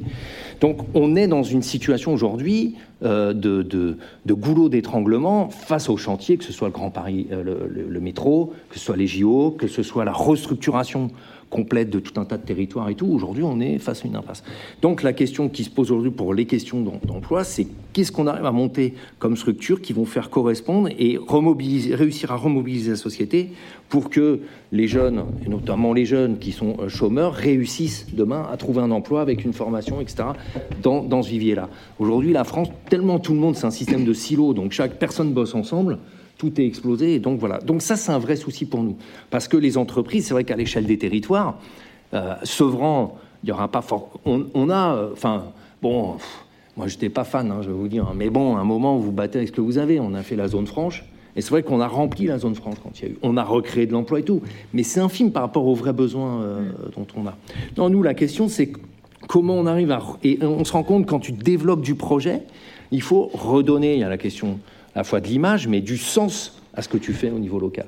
C'est-à-dire qu'il faut redonner confiance à la population. Il faut que les gens se ressentent tous ensemble. Sevran, c'est une ville de 52 000 habitants.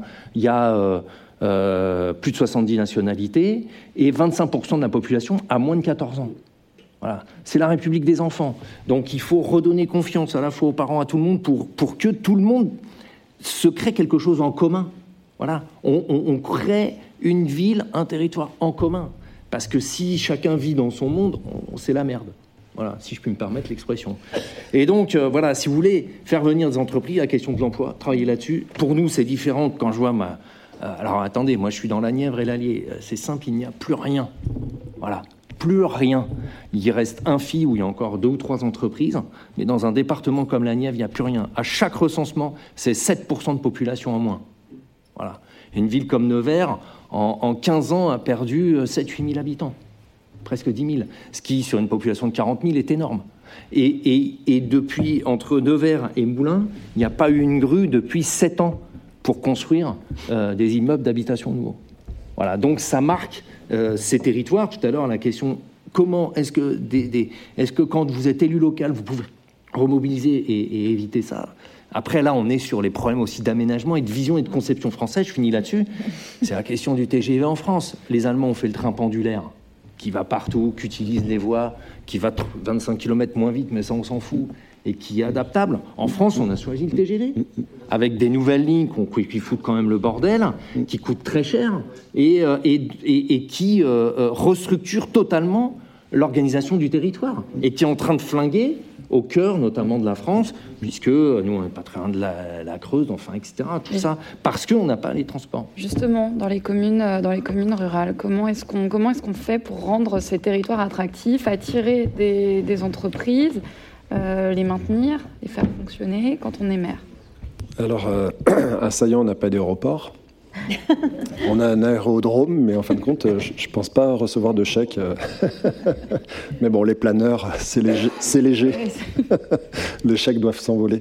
Euh, euh, en fin de compte, donc je te rejoins Thierry, tu as raison, parce que euh, l'avantage, alors moi je suis pas fan de l'interco, hein, sur le côté millefeuille et au final un système de nouveau pyramidal avec un président et tous les enjeux dont on a parlé, qui, casse des fois des, dynamiques de territoire, mais nous on a réussi, malgré Monsieur Mariton, qui est un peu seul au final maintenant avec sa tour, la tour de Cray, euh, plus haut donjon de France, voilà, euh, dont il est très fier. Donc d'avoir fait un travail de territoire, euh, donc on, la prénomme maintenant la Biovallée, la vallée de la Drôme, euh, où on est, on a, en fin de compte, on a pu travailler avec nos trois intercos sur des projets euh, autour de, de, sens et d'orientation.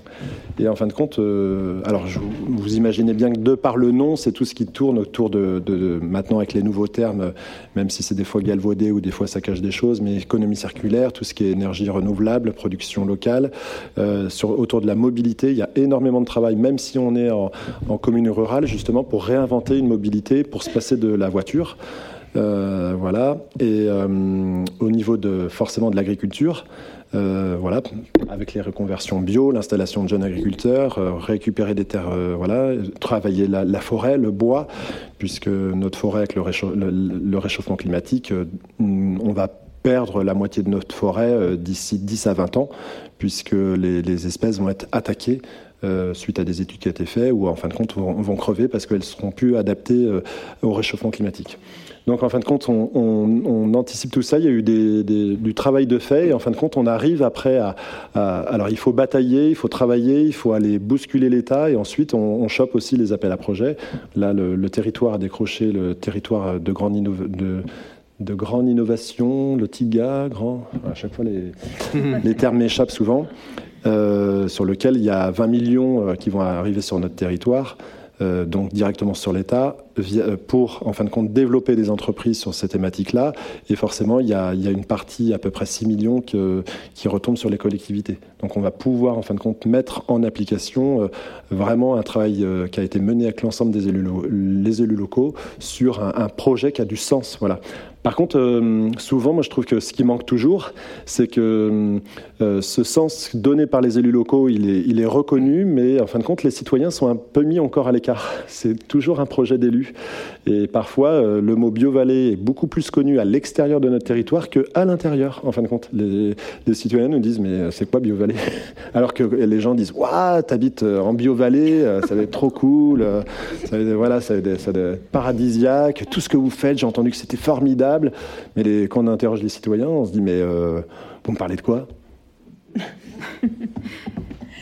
justement, pour redynamiser un, territoire, Anne-Cécile Anne -Cécile Douillet, on, parle souvent de la diagonale du vide qui serait une espèce de ligne tracée entre Arras et Montpellier. est-ce que est-ce que c'est le rôle des élus de redynamiser ces territoires? Comment est-ce qu'on intègre mieux les citoyens? Ou alors est-ce que c'est un projet qui devrait plutôt être national? Alors, il y a plusieurs enjeux derrière tout ça, c'est-à-dire qu'en en, écoutant aussi votre question précédente, c'est-à-dire que euh, c'est plus une question que je pose hein, qu'une réponse, mais euh, euh, il y a comme une très forte croyance, partagée quand même très largement, comme quoi effectivement il faudrait être attractif. Euh, et que finalement euh, le, rôle des politiques locales serait d'être d'abord des politiques euh, d'attractivité. Et ce qui fait qu'il y a toujours un peu ce réflexe, effectivement, de la zone d'activité, de la politique fiscale pour faire venir plus d'entreprises, etc., avec dans certains endroits, finalement, des entreprises qui n'arrivent jamais parce que finalement, les travaux qui ont été faits sur ces questions-là montrent que de toute façon, il y a très peu de mobilité des entrepreneurs. Ils, investissent là où ils sont et que finalement, toutes les politiques d'attractivité, elles ont, elles ont très peu d'effet. Donc voilà, je, c'est plus encore une fois un, débat assez large, mais peut-être aussi à un moment donné de remettre en cause cette cité, de, toujours développer, de toujours euh, attirer. Effectivement, on peut pas faire, euh, on peut pas promouvoir enfin avoir comme politique le désert, mais en tout cas, je pense qu'il y a quand même aussi dans certaines communes déjà des, réflexions qui émergent. Hein, euh, des fois, c'est, on fait de nécessité vertu, hein, mais j'avais lu un article sur Vitry François où effectivement, à un moment, ils ont accepté le fait qu'il y avait décroissance démographique et que bah, du coup, tous les les projets de construction qu'ils avaient euh, lancés, bah, on les arrêtait. Euh, parce que finalement, de toute façon, euh, il y avait tellement de vacances dans les nouveaux logements sociaux, etc., que ça n'avait pas de sens. Donc je pense qu'il y a aussi un moment à questionner en fait ce, ce, mantra, enfin beaucoup plus prégnant d'ailleurs dans les métropoles que, dans les petites communes, mais quand même aussi dans les communes, de il faut se développer, il faut attirer, il faut du coup exceller. effectivement, il y, a, un économiste qui dit il faut, il faut, il faut effectivement se libérer de la cam, donc c'est-à-dire de, de cette croyance dans la compétitivité, l'attractivité, la métropolisation, l'excellence. Hein, voilà, c'est-à-dire il faut un peu se désintoxiquer de cette cam. Bon, voilà, enfin c'est des questions, mais c'est pour dire que voilà, euh, finalement, euh, avant de se dire comment attirer, peut-être faut-il se poser la question faut-il attirer Et puis par rapport au, après, il y a comme un rôle par rapport au diagonale du vide. Oui, il y a quand même un rôle de l'État, je pense, à, questionner là aussi. Parce que c'est vrai qu'il euh, euh, y a eu quand même une évolution forte de ce qu'on a appelé la politique d'aménagement du territoire en France. C'est-à-dire avec quand même le passage d'une politique qui était quand même au départ effectivement conçu comme une politique redistributive à l'échelle du territoire, avec cette idée que l'État a, aussi ce rôle de euh, un minimum de répartition des richesses à, l'échelle nationale. Et que finalement, avec toutes ces multiplications, vous évoquiez tous ces appels à projets, etc., on a un peu changé la logique, où c'est finalement toujours bah, les territoires où il y a suffisamment de ressources, de dynamisme, de moyens pour répondre à ces appels à projets, qui vont euh, finalement euh, obtenir le ressources. Et donc, même si euh, il y a certains de ces appels à projets qui permettent d'investir spécifiquement dans des territoires ruraux, la logique sous-jacente est quand même toujours l'argent va, si ce n'est à l'argent, va au dynamisme minimal. voilà. Donc, il y, a effectivement à questionner, à un moment donné, quand même une politique nationale de répartition territoriale des richesses. Oui, là-dessus, il me semble que c'est important. Juste deux mots, parce que je, compléterai ça, je suis tout à fait d'accord. Déjà, un, moi je vois une ville comme Nevers, c'est vrai que les choix d'aménagement en ville mm. les cinq dernières années sont tous catastrophiques. Mais en plus, quand il commence un truc, tu sais que ça va pas le faire. Et ça, c'est quand même assez impressionnant. Bref. Euh, sur. Euh, enfin la question, elle a été, tranchée. C'est pour ça que je dis, moi, je pense qu'enfin, je dirais un mot aussi. Je pense que le maire, il est aussi là pour faire de la politique, sinon ça sert à rien. Et puis, y compris, il doit parler à la société. Mais euh, euh, j'en reviens à tout à l'heure. C'est quand même aussi qu'est-ce qu'on veut faire de notre France? C'est-à-dire qu'il y a eu des choix qui ont été faits dans la décentralisation en 83, qui ont, qui ont ancré ça. Et le principal choix de 83 avec de faire, il y avait deux choix. Soit c'est la question de la taxe professionnelle. Soit la taxe professionnelle revenait à l'époque au niveau régional et était redistribuée euh, par habitant, soit les communes qui avaient de la taxe professionnelle gardaient cette taxe professionnelle. Et le choix qui a été fait, puisqu'en plus à l'époque l'Assemblée était beaucoup des députés maires, ce qu'on a connu jusqu'au moment et l'anecdote sur l'évolution Borloo que j'ai cité tout à l'heure sur les finances locales, le lobby des, des, maires des grandes villes de France qui correspondait euh, qui correspondait quasi totalement euh, euh, aux députés principaux des différents groupes politiques, hein, ont choisi la deuxième solution, de faire que l'argent de la taxe professionnelle reste dans les communes où les entreprises allaient. Et à partir de là, en faisant ce choix en 83, on a créé cette inégalité fondamentale en France entre collectivités territoriales dont on est toujours en train de crever, encore plus aujourd'hui. Et donc, tant qu'on ne remettra pas ça en, cause et qu'on ne pourra pas rediscuter, et je reviens là-dessus, vous me parlez politiquement, 83, c'est la gauche au pouvoir. C'est un ministre qui s'appelait Gaston Defer qui porte ça. C'est l'alliance à l'Assemblée nationale des groupes politiques, du Parti communiste à l'époque, au Parti socialiste et à la droite. Parce que les gens venaient de ces grandes villes. Et donc, ce qui fait que ce qui, à l'époque, allait encore, y compris dans ma famille politique de l'époque, le, le, Parti communiste, où on est encore sur des territoires où on croit que les usines qui, ferment vont réouvrir. Mm. ce qui était euh, hallucinant, mais chacun a le droit de fumer maintenant comme quand il veut. Mais ils se sont retrouvés derrière coincés, et on a vu ces territoires appauvris. Dans six ans, et comment on fait la solidarité derrière? Les seules mesures qui ont été prises pour essayer de, Ça a été la création de la dotation de solidarité urbaine. Je rappelle une chose, qui est très important, c'est qu'aujourd'hui en France, et ça on le dit pas assez quand je le dis tout le monde, mais c'est qu'aujourd'hui, quand vous augmentez la dotation de solidarité urbaine, on est lié à la dotation de solidarité rurale. Ce qui fait que quand la dotation de solidarité urbaine augmente, la dotation de solidarité rurale augmente. Voilà. Donc c'est important, on a un lien très étroit entre la banlieue et le monde rural le plus fragile aujourd'hui dans ce pays. Mais bon, malheureusement, on ne reprend pas assez. Mais voilà, tant qu'on ne revient pas en termes de finances locales là-dessus, avec des choses simples qui sont sur les valeurs, l'égalité. Voilà, l'égalité. Eh il faut revoir la question des finances locales, non pas simplement en sucrant l'argent, mais en revoyant toutes ces finances locales à partir de ça. Et, on aura une autre concept. Parce que qu'est-ce qui se passe aujourd'hui? La richesse va toujours au même endroit. De plus en plus.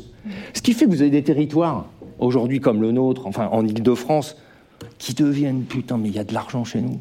Enfin, je ne pas vous dire ça comme ça, mais c'est fou. Il y a du pognon, c'est un truc de fou. Et les collectivités locales aussi, il y, a, plein de pognon. Et en même temps, il y a tout un tas d'endroits où il n'y a plus de pognon du tout. Et, aujourd'hui, si je reprends la Nièvre, par exemple, c'est le département où on en, termes euh, de, c'est où l'État met le plus d'argent en termes de soutien social par habitant voyez, c'est pas dans nos territoires. Voilà. Et puis je rajouterai aussi une chose dans ces oppositions qu'on est en train de, structurer, c'est l'école. Moi, je vois chez moi, il y, a, maintenant les écoles primaires, c'est plus que le chef-lieu de canton, Saint-Pierre-le-Moutier. Et les classes, ils sont 30 par classe. 30. Voilà. Et qu'est-ce qu'on me dit au bistrot? Oh putain, l'école. Et les gens, ils me disent, mais eh, l'argent, il va chez toi. Ah, en disant, parce que euh, effectivement, à nous, on est euh, la moitié de la ville est, en REP, donc euh, effectivement, on a les cours préparatoires à 12 élèves. Donc, ils disent, notre, notre enseignant, il a été piqué du village, et ils ont, mis, ils ont mmh. regroupé, pour aller en banlieue. Voilà. En gros, pour eux, c'est chez les nègres et les arabes. Voilà. Mais vous opposez la société comme ça aujourd'hui. Tant les mecs qui votent à 35% chez moi, à 35 à 40% Front National, je leur dis au bistrot, putain, vous n'avez pas vu un noir depuis 20 ans peut-être? Comment c'est possible d'être aussi raciste que ça? Alors que euh, c'est un truc de fou. Mais c'est cette opposition. Donc finance locale, oui, une réforme. La réforme est par 83. Et le débat, il est politique. Est-ce qu'on va vers de l'égalité entre les communes ou pas? Et c'est ça. Et la clé, elle est là. Hein. Parce que lui, effectivement, le truc de fou, c'est l'histoire des projets. Mm. C'est-à-dire que toutes les villes riches en, mm. chez nous, mm. euh, ils lancent ces projets. Mais moi, je me suis battu à l'ANRU, et d'ailleurs, j'avais obtenu à l'époque, mais j'avais bien fait chier le déplafonnement. Parce qu'au début, l'ANRU, il y avait un problème. C'est que les villes devaient financer à minima 50%. Mais je dis, mais tu refais les... Moi, j'avais besoin de refaire les trois quarts des écoles. Elles étaient pourries. Je dis, mais attendez, une école, euh, allez, tu refais une école, si c'est 5 millions d'euros, mais la ville, elle est incapable de mettre 2 millions d'euros. Donc on avait obtenu, j'avais obtenu le premier déplafonnement de l'ANRU à 70%. Et après, il y avait un, plafonnement, on ne pouvait pas euh, cumuler les, les, aides, hein, d'autres mm. trucs. Et on a obtenu un deuxième déplafonnement. Ce qui fait que moi j'ai des, objets à, à, qui ont été, et c'est vrai, j'ai des gymnases qui ont été, des, des, lieux culturels qui ont été subventionnés à 97-98%. Mais là encore, il a fallu de la bataille et les faire chier à mort. Hein. Voilà. Et, et c'est un moment fatigué. Alors, euh, y a, ce, sera, ce sera ma dernière question pour qu'ensuite on puisse euh, passer aux questions dans la salle. Euh, selon le GIEC, donc le groupe d'experts intergouvernemental sur l'évolution du climat, 50 à 70% des leviers d'action pour endiguer la prolifération des émissions de gaz à effet de serre ou l'adaptation au changement climatique pourraient être actionnés à l'échelle locale. On fait comment? euh, nous, on a, on essayé de. Là, on, sort de. On finalise la révision du PLU. Enfin, c'est fini. Là. On est dans la dernière ligne droite, c'est le, côté administratif. On voulait être très précurseur et au final, euh, bah, euh, on n'est pas aidé parce qu'en fin de compte, on ne peut pas imposer. on voulait imposer pas mal de choses vis à -vis des constructions neuves. Et au final, non, on ne peut pas. Donc on a fait des prescriptions, on a essayé de, d'essayer de, marquer pas mal de choses et on, va, euh, parce que le PLU c'est indigeste, vous arrivez dans une commune, vous savez même pas ce que c'est, et vous voulez faire construire une maison, et puis vous, vous, allez voir un promoteur ou un gars qui vend des maisons, et puis vous déposez votre permis. L'idée c'est de faire un, document, en fin de compte, qui euh, didactique et pédagogique, qui, permet en fin de compte de dire bah, bienvenue dans notre commune, si vous construisez, euh, tenez, c'est ce qui est marqué dans le PLU, en fin de compte il y a des orientations à prendre pour anticiper euh, l'avenir euh, voilà, concernant bah, tout, tout, ce qui va se passer euh, par rapport euh, et s'adapter au réchauffement climatique. Mais en fin de compte, on, a, on voulait être super, faire plein de choses. On a été voir, on a, on a été creusé euh, en France, essayer de voir des exemples. Et en fin de compte, bah, on a été un peu déçus. Alors, bon, il est quand même pas mal, mais, mais en fin de compte, très peu de leviers par rapport à ça. Alors, par contre, après, au niveau des politiques communales, il y a un peu plus de marge de manœuvre. La première opération, enfin, on a été élu. Six mois plus tard, on mettait l'extinction de l'éclairage nocturne en place. Euh, voilà, et qui n'a pas suscité des grands débats euh, sur les incivilités. On n'a pas de caméra, mais on a de l'incivilité aussi euh, en milieu rural. tag, voilà, enfin plein de trucs, les bagnoles, les trucs comme ça, mais comme partout. Mais voilà, et au final, on a fait sur notre commune 10 000 euros d'économie par an. On a économisé 46% d'énergie. On peut aller encore plus loin parce qu'il y a du passage au LED, il y a, pas mal de, travail à faire, mais c'est de l'investissement. Euh, on a, euh, enfin, on a fait, euh, on a changé notre flotte de véhicules. Alors, je, je suis pas spécialement pour le, les véhicules électriques, mais au, final, on a, pour l'instant, on a fait cette démarche-là. On est en train de travailler sur des véhicules hydrogène dans la vallée. On a, avec l'intercommunalité, on a pu mener une action sur la vélodrome, enfin une, une voie, euh, une voie verte qui permet, en fin de compte. Alors, forcément, à chaque fois, les élus ils partent sur des, tout ce qui est piste cyclable chez nous, c'est l'attraction touristique. Mm. en fin de compte, c'est, c'est vraiment le truc qui fait. Mais en fin de compte, c'est à chaque fois qu'il y a une voie verte chez nous, c'est tous les, gens du coin qui s'en servent. Voilà. Les, touristes, ils doivent représenter peut-être 10% parce qu'on nous fait miroiter qu'ils amènent un panier, ils arrivent avec un panier de 70 euros par jour, etc. Mais globalement, euh, ça sert d'abord les habitants qui, vont, qui font du domicile-travail, qui vont faire du loisir, des choses comme ça.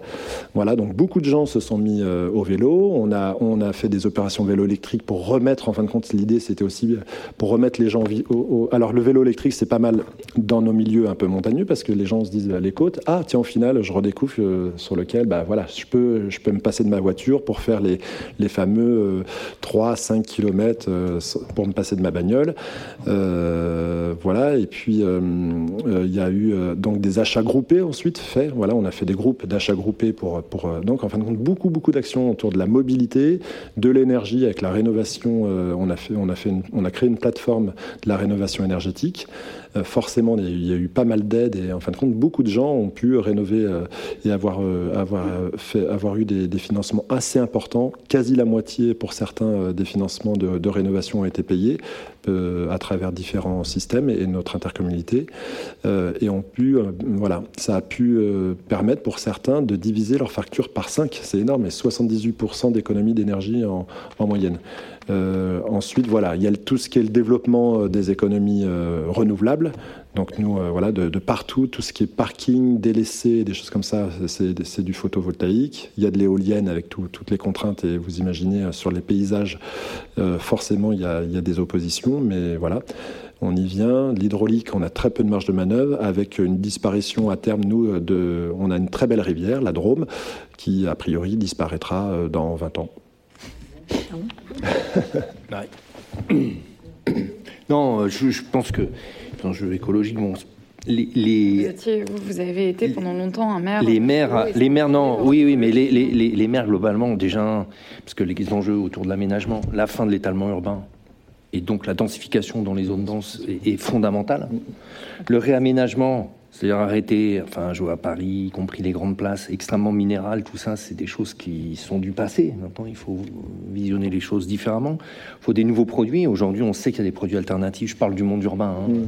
Euh, au bitume, par exemple, où on continue de faire des trottoirs au bitume, alors que Paris, l'année dernière, quand il faisait bien chaud, euh, à 10 h du soir, quand toute, toute la chaleur ressort du bitume, c'est une catastrophe. Et on continue à bitumer partout. Alors qu'il y a des produits, je, leur dis, moi j'ai mis des trucs à base de, maïs, y compris en revêtement. Enfin, il y, a, des choses qui existent.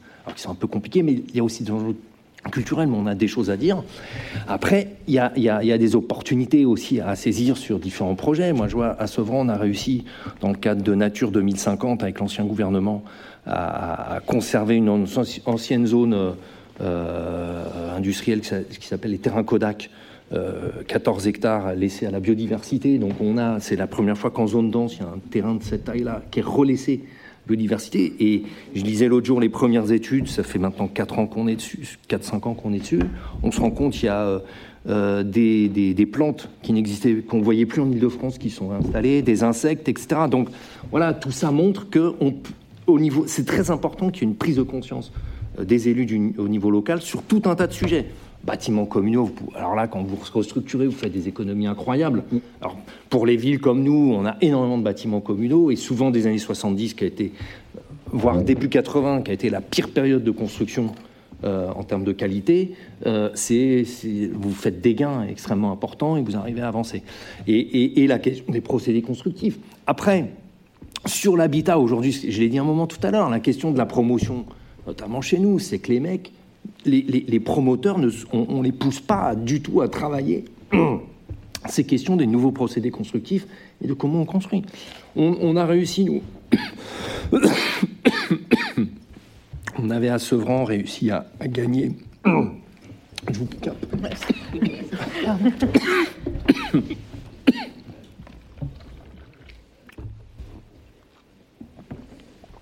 avec l'excavation des, terres du métro du Grand Paris, on a monté un projet qui, a eu le concours du, Conseil de l'Europe, donc qui est financé pour créer une, structure d'usine qui fabrique euh, des briques en terre crue.